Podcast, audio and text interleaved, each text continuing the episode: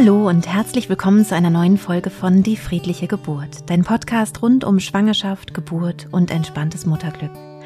Mein Name ist Christine Graf, ich bin Mama von drei Kindern und ich bereite Frauen und Paare positiv auf ihre Geburten vor. In dieser Podcast-Folge möchte ich einen Geburtsbericht äh, mit euch teilen von Miriam. Miriam hat hier ihr zweites Kind bekommen und das mit der friedlichen Geburt und sie hat dann noch ein drittes Kind bekommen, das dann auch mit der ähm, friedlichen Geburt geboren wurde. Und diesen Geburtsbericht stelle ich dir dann nächste Woche am Sonntag in der Podcast-Folge vor. Miriam hat mir die Erlaubnis gegeben, über ihre beiden Geburten mit der friedlichen Geburt zu äh, sprechen, dass ich sie vorlesen darf und auch kommentieren darf. Und ich hoffe natürlich, dass sie dir, wenn du gerade selbst schwanger bist, gut tun. Denn in der Schwangerschaft würde ich auf jeden Fall empfehlen, mich mit positiven Geburtsberichten zu umgeben, ähm, viel mutmachende Geschichten zu hören. Und von daher hoffe ich, dass diese Podcast-Folge jetzt dazu beiträgt, um eine Vorfreude in dir entstehen zu lassen auf deine eigene Geburt. Außerdem finde ich, dass man auch immer ganz viel daraus mitnehmen kann und lernen kann für sich. Bestimmte ähm, Tricks, die vielleicht jemand gemacht hat und gut getan haben, wo man vielleicht selber denkt, ah Mann, das könnte ich auch vielleicht vorbereiten oder kann ich mir gut für mich vorstellen. Oder auch wenn mal was nicht so optimal gelaufen ist, dass man merkt, ah okay, sowas kann also passieren. Ähm, darauf kann ich mich auch schon mal innerlich vorbereiten. Was würde ich dann denn vielleicht machen? Das macht flexibel im Kopf und ähm, ja, hilft, glaube ich, in der eigenen Geburtsvorbereitung. Geburtsvorbereitung. In diesem Sinne wünsche ich dir also ganz viel Spaß mit dem Geburtsbericht von Miriam. Liebe werdende Mamis und Papis, am 6.6.2019 erblickte unser zweites Wunder das Licht der Welt. Gerne möchte ich mein unvergessliches Geburtserlebnis mit euch teilen. Donnerstag, 6. Juni 2019. Ich gehe zur Toilette und entdecke größeren Schleimabgang. Die Frage, geht die Geburt heute los, geht durch meinen Kopf. Ich spüre ein Kribbeln im Bauch. Es ist eine Mischung aus Vorfreude und Aufregung. Um 10 Uhr merke ich ab und an ein Ziehen im unteren Rücken. Ich denke mir, dass ich davor die Tage auch schon so ein Ziehen gespürt habe. Diesmal ist es jedoch anders. Da ist so ein komisches Gefühl. Außerdem kommt und geht das Ziehen in größeren Abständen. Mein Bauch ist an diesem Tag hart wie Stein. Die ersten Wellen. Die Geburt beginnt. Um 11.15 Uhr erwarte ich meine begleitende Hebamme für eine geburtsvorbereitende Massage. Ich berichte ihr vom Lösen des Schleimfropfs und dem regelmäßigen Ziehen im unteren Rücken. Nach diesen Aussagen stimuliert sie einige Akupressurpunkte, um die Durchblutung im Becken anzuregen. Am Ende der Massage reibt sie meinen Bauch mit einem wellenförmigen Öl ein und fragt mich, habt ihr heute noch etwas Schönes vor? Und beantwortet die Frage dann selbst mit ein Kind bekommen, hm? Darauf lachen wir sehr. Eine Stunde später sind die Wellen schon regelmäßiger und stärker. Ich schreibe meinem Mann, dass er sich langsam auf den Heimweg von der Arbeit begeben soll. Nebenbei lese ich unserem Erstgeborenen noch ein paar Bücher vor und veratme zwischendurch immer wiederkehrende Wellen. Gegen 15 Uhr wird der Große vom Oper abgeholt. Ich denke, dass es nun Zeit ist, in Hypnose zu gehen und mich einzuschwingen. Ich ziehe mich ins Schlafzimmer zurück, dunkle den Raum ab und mache noch einmal die mentale Geburtseinleitung, bevor ich die Geburtshypnose einschalte. Die Wellen kommen alle zehn bis zwölf Minuten. Mein Mann packt die letzten Sachen in die Kliniktasche. Ich habe einen Zettel vorbereitet mit Dingen, die wir erst kurz vor der Abfahrt einpacken können. Und versorgt mich mit Trinken. Ich spüre lediglich ein starkes Ziehen, welches mit der Atmung so gut auszuhalten ist. Schließlich habe ich das Bedürfnis nach Wärme und bitte meinen Mann, mir eine Wärmflasche zu bringen. Diese lege ich mir auf den unteren Rücken, das tut gut. Ich kann mich nun neben Christins angenehmer Stimme noch besser entspannen. Also hier finde ich, kann man sehr schön sehen, dass Miriam sich vorbereitet hat, dass sie überlegt hat, was soll noch eben kurzfristig in die Kliniktasche gepackt werden. Sie hat dann einen Zettel vorbereitet. Sie wusste einfach, wenn es losgeht, dann gibt es bestimmte Abläufe auf die ich mich auch verlassen kann, die ich vorbereitet habe. Und das kann, glaube ich, ganz, ganz viel Ruhe hineinbringen in, in so eine Geburt. Und äh, ich sehe auch an dem, was sie schreibt, dass ihr Mann an ihrer Seite ist, sie mit Trinken versorgt und eben auch mit einer Wärmflasche. Sie kann ihre Bedürfnisse aussprechen. Also auch hier nochmal die Information, die Hypnose bringt einen nicht dazu, dass man nicht mehr reden könnte, sondern man hat durchaus die Möglichkeit, ähnlich wie beim Marathonlauf, wenn man sagen würde, Wasser, dann das wäre überhaupt kein Problem. Ich kann laufen, mich konzentrieren auf den Lauf und in diesem hypnotischen Trancezustand sein, in den alle Marathonläufer früher oder später hineingeraten, kann ich mich nach außen wenden und kann eben sagen Wasser und dann bekomme ich das und das ist überhaupt kein Problem. Und genauso hat sie es eben auch gemacht. Sie hat dann für ihre Bedürfnisse gut gesorgt und das kann man sich bestimmt mitnehmen für die eigene Geburt als Inspiration. Die Zeit vergeht wie im Flug und um 19 Uhr kommen plötzlich zwei Wellen kurz hintereinander. Knacks. Was war denn das? Ich glaube, meine Fruchtblase ist gerade geplatzt. Ich lächle. Mein Mann bringt mir ein Handtuch und ruft im Kreissaal an, um unsere Ankunft anzumelden. Die Hebamme freut sich auf uns und verkündet, nicht, dass sie sich wundern, jeden ersten Donnerstag im Monat ist Infoabend für Schwangere und ihre Geburtsbegleiter. Es sind also noch einige Leute hier. Sie werden dennoch ihre Ruhe haben, das geht natürlich vor. Die Prüfung, unter einer solchen Bedingung in Hypnose zu bleiben, steht mir bevor. Ich blicke diesem Umstand gelassen entgegen. Was bleibt mir auch anderes übrig? Hier an dieser Stelle, finde ich, sieht man total schön, wie Miriam verinnerlicht hat, dass es bei der Geburt ganz, ganz stark auch um Hingabe geht. Also warum Hingabe im Geburtsprozess so wichtig ist. Denn irgendwas wird sicherlich passieren bei der Geburt, womit du nicht gerechnet hast. Was du, selbst wenn du dir vorher ganz viel überlegt hast und geplant hast und so weiter, dass dann auch irgendwas kommt, was dich überrascht. Und dich dem hinzugeben und zu sagen, ja, was mal, so ist es, so ist das Leben, so ist es jetzt und ich gebe mich dem hin. Sie kann ja sowieso nichts tun, ne, dass da jetzt super viele Leute vielleicht unterwegs sind. Ähm, da hat sie keine Möglichkeit, was dran zu ändern und dementsprechend hat sie sich dem hingegeben. Manchmal sind natürlich die Herausforderungen noch intensiver, ähm, denen man sich dann hingeben äh, kann. Zum Beispiel ist es manchmal so in großen Städten, dass vielleicht die Klinik den Kreissaal geschlossen hat, weil der überfüllt ist. Und dann muss man in eine ganz andere Klinik, mit der man vielleicht gar nicht gerechnet hat. Und auch da eben zu sagen, Hingabe. Es wird alles so kommen, wie es kommen soll und es wird gut werden. Also mit so einem Optimismus, einer positiven, einem positiven Gefühl von Hingabe. Das kann ich auf jeden Fall auch sehr empfehlen. Die Wellen kommen nun alle fünf Minuten. Wir laufen langsam vom Dachgeschoss hinunter zum Auto. Davor umarme ich meinen Mann und veratme nochmal eine Welle. Die Fahrt in die Klinik beginnt und ich schließe die Augen. Das Kissen im Rücken und ein leicht zurückgelehnter Sitz ermöglichen mir einen bequemen Transport. Auf dem Weg vom Auto ins Krankenhaus veratme ich immer wieder Wellen.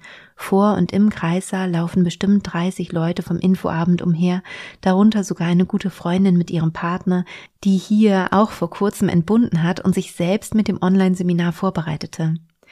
Ich nehme in diesem Moment die Menschen um mich herum jedoch gar nicht richtig wahr und bleibe im inneren Raum. Das Äußere scheint weit weg zu sein ja auch hier, wenn du meinen Podcast schon länger kennst, dann weißt du, das ist ganz, ganz entscheidend, den inneren Raum möglichst ähm, selten zu verlassen, um mal vielleicht mal kurz rauszuschnuppern, aber eigentlich sich wirklich in dem inneren Raum äh, aufzuhalten, um einfach in dieser Konzentration und in der hypnotischen Trance zu bleiben, die eben so einen positiven Einfluss auf das Schmerzempfinden hat. Eine Ärztin fängt uns ab, circa 20.15 Uhr, und stellt mir eine Frage. Mein Mann übernimmt sofort die Kommunikation und erklärt ihr kurz, dass ich in Hypnose bin und er sich wünscht, dass die Fragen mit ihm geklärt werden. Sie ist glücklicherweise sehr offen dafür.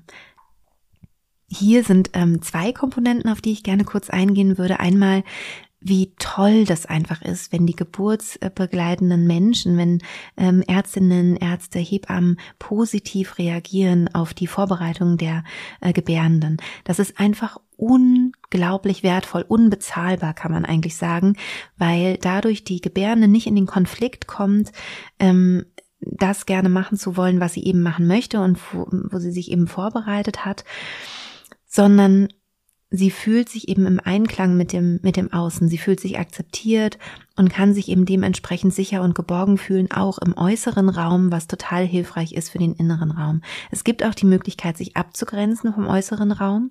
Ähm, aber es ist natürlich mehr Herausforderung, als wenn man sowieso das Gefühl hat, ich bin hier in guten Händen. Die sind alle lieb und nett und verstehen mich und unterstützen das, was ich hier mache. Wenn dein Partner, also du, die du gerade vielleicht zuhörst und schwanger bist, dein Partner oder deine Partnerin die Kommunikation übernehmen möchte, dann ist es ganz, ganz wichtig, wie die Wortwahl ist, also wie die Kommunikation übernommen wird. Also, dass die Hebammen, Ärztinnen oder Ärzte nicht das Gefühl haben, ähm, da fährt mir jemand über den Mund, da fühlt sich jemand irgendwie, ähm, keine Ahnung, kompetenter als ich oder irgendwie sowas, sondern ähm, dass man eher in Fragen formuliert. Das hilft total. Also, dass man eher sowas sagt, ähm, können wir mal kurz sprechen und dann fragt man, ähm, meine Frau hat oder meine Freundin, Partnerin hat sich mit äh, Hypnose vorbereitet. Ist das okay, wenn wir vielleicht ähm, die eher mm, ja organisatorischen Dinge mm, gemeinsam miteinander besprechen, dass sie in ihrer Konzentration bleiben kann? Ist das ähm, ist das denkbar? Also wenn man so in Fragen formuliert, ist es was ganz anderes, als wenn man ja mit so Aussagen kommt und damit vielleicht auch jemanden jemandem zu nahe tritt möglicherweise. Die Ärztin führt einen Ultraschall durch und checkt kurz die Lage und Größe des Kindes. Ich habe die Augen weiterhin geschlossen und befinde mich wie in einer Blase. Die Atmung hilft mir weiterhin sehr gut, das Ziehen auszuhalten. Anschließend begeben wir uns in einen Vorbereitungsraum zum CTG-Schreiben. Die Hebamme betritt den Raum und mein Mann informiert auch sie über meinen hypnotischen Zustand. Sie findet es großartig, ist sehr aufgeregt und sagt, ihr macht das so klasse, da möchte ich euch nicht stören, ich lasse euch erstmal alleine. Also auch hier wieder, ne, großartig. Die am Telefon war schon toll. Die Ärztin war toll. Jetzt wieder eine Hebamme, die toll war. Also ich habe auch den Eindruck, dass tatsächlich diese Technik immer weiter sich verbreitet, das Wissen darüber immer mehr wächst, wie wertvoll das ist. Und hier können wir halt sehen, was das für tolle Konsequenzen hat, einfach für Miriam, für ihre Geburt.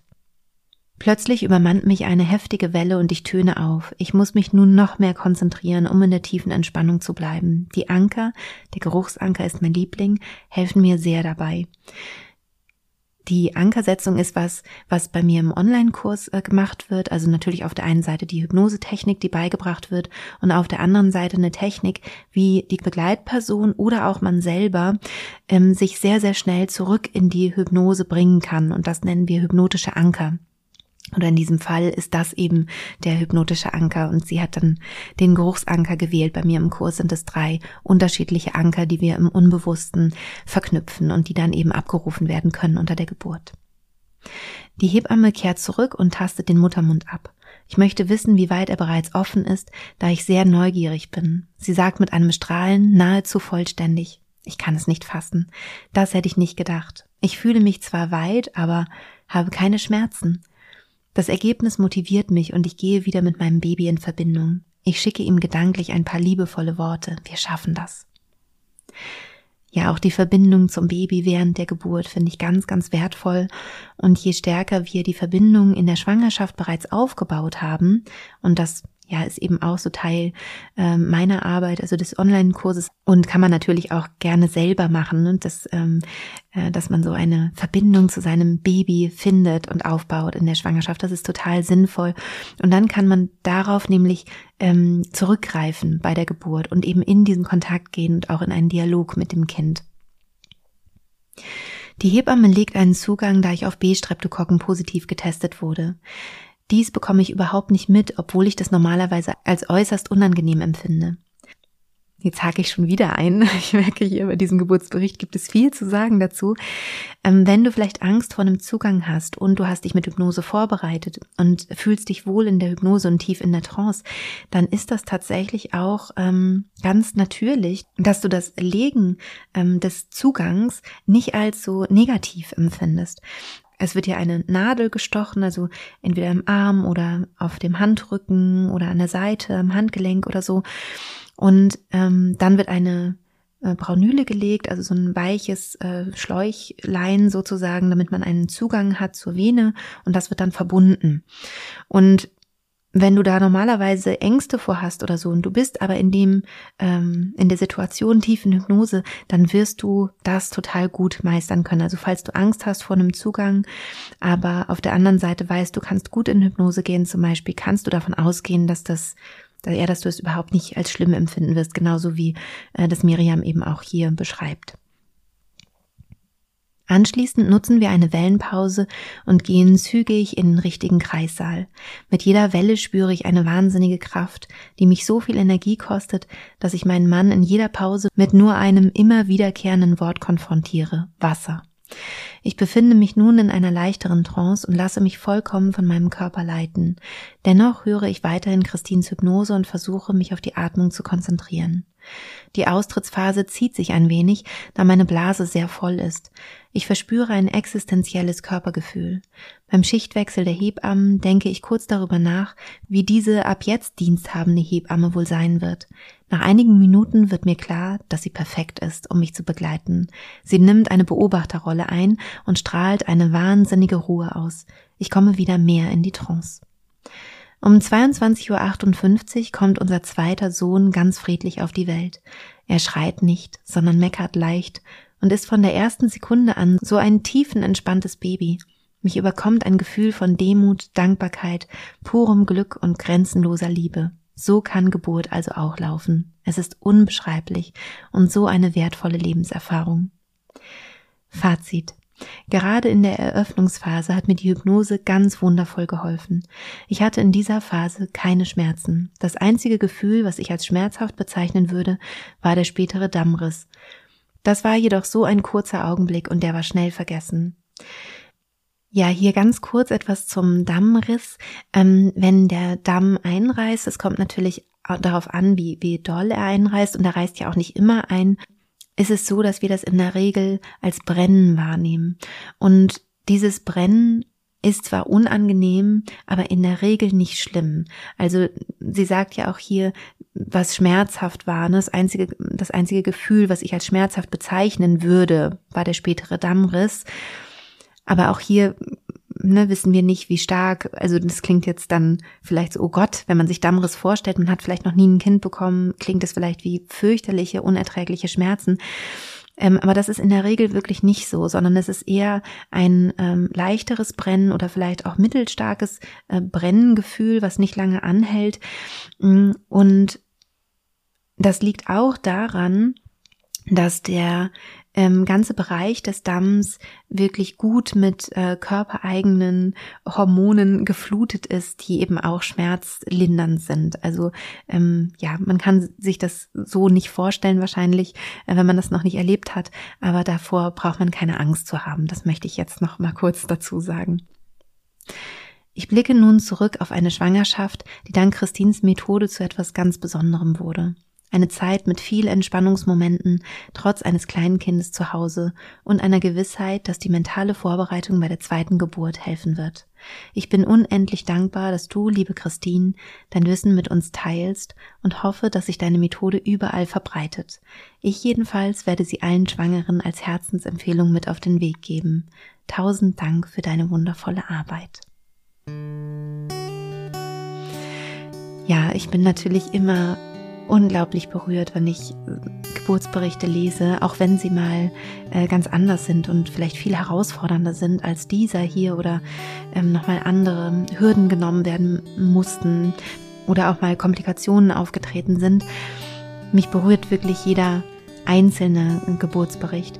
Und ähm, hier an dieser Stelle ist es natürlich ganz besonders schön, diesen Geburtsbericht zu lesen und deswegen freue ich mich auch, dass ich ihn mit euch äh, teilen konnte, teilen durfte. Und ich hoffe, du hast Lust, dir nächste Woche auch den zweiten Teil sozusagen anzuhören. Da kommt äh, die zweite Geburt mit der friedlichen Geburt von Miriam. Es ist ja insgesamt ihre dritte Geburt ähm, hier als Podcast raus. Und ich glaube, dass man einfach ganz, ganz viel mitnehmen kann an Mut und an ja, Gedanken, die man vielleicht vorher noch gar nicht so hatte äh, zu diesem ganzen Thema. Und wenn dir das gefallen hat, dann schreib uns doch sehr, sehr gerne auf Instagram unter die.friedliche.geburt. So können wir auch so ein bisschen im Austausch sein, ein bisschen im Kontakt sein. Und wenn du Lust hast, mal reinzuschnuppern in meinen Online-Kurs, dann mach das sehr gerne. Es gibt einen kostenlosen Schnupperzugang. Den findest du, wenn du meine App runterlädst, die auch die friedliche Geburt heißt. Da gibt es auch zwei kostenlose Meditationen, die du mal ausprobieren kannst. Und du kannst natürlich auch auf meiner Website mal in den Schnupperzugang äh, reinschnuppern, die auch wieder die friedliche Geburt heißt. Oder hier natürlich in den Show Notes verlinken wir dir auch den Schnupperzugang.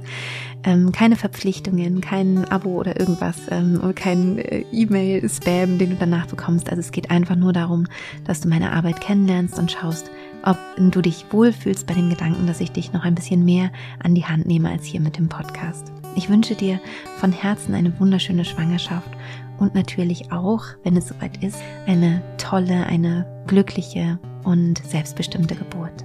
Deine Christine.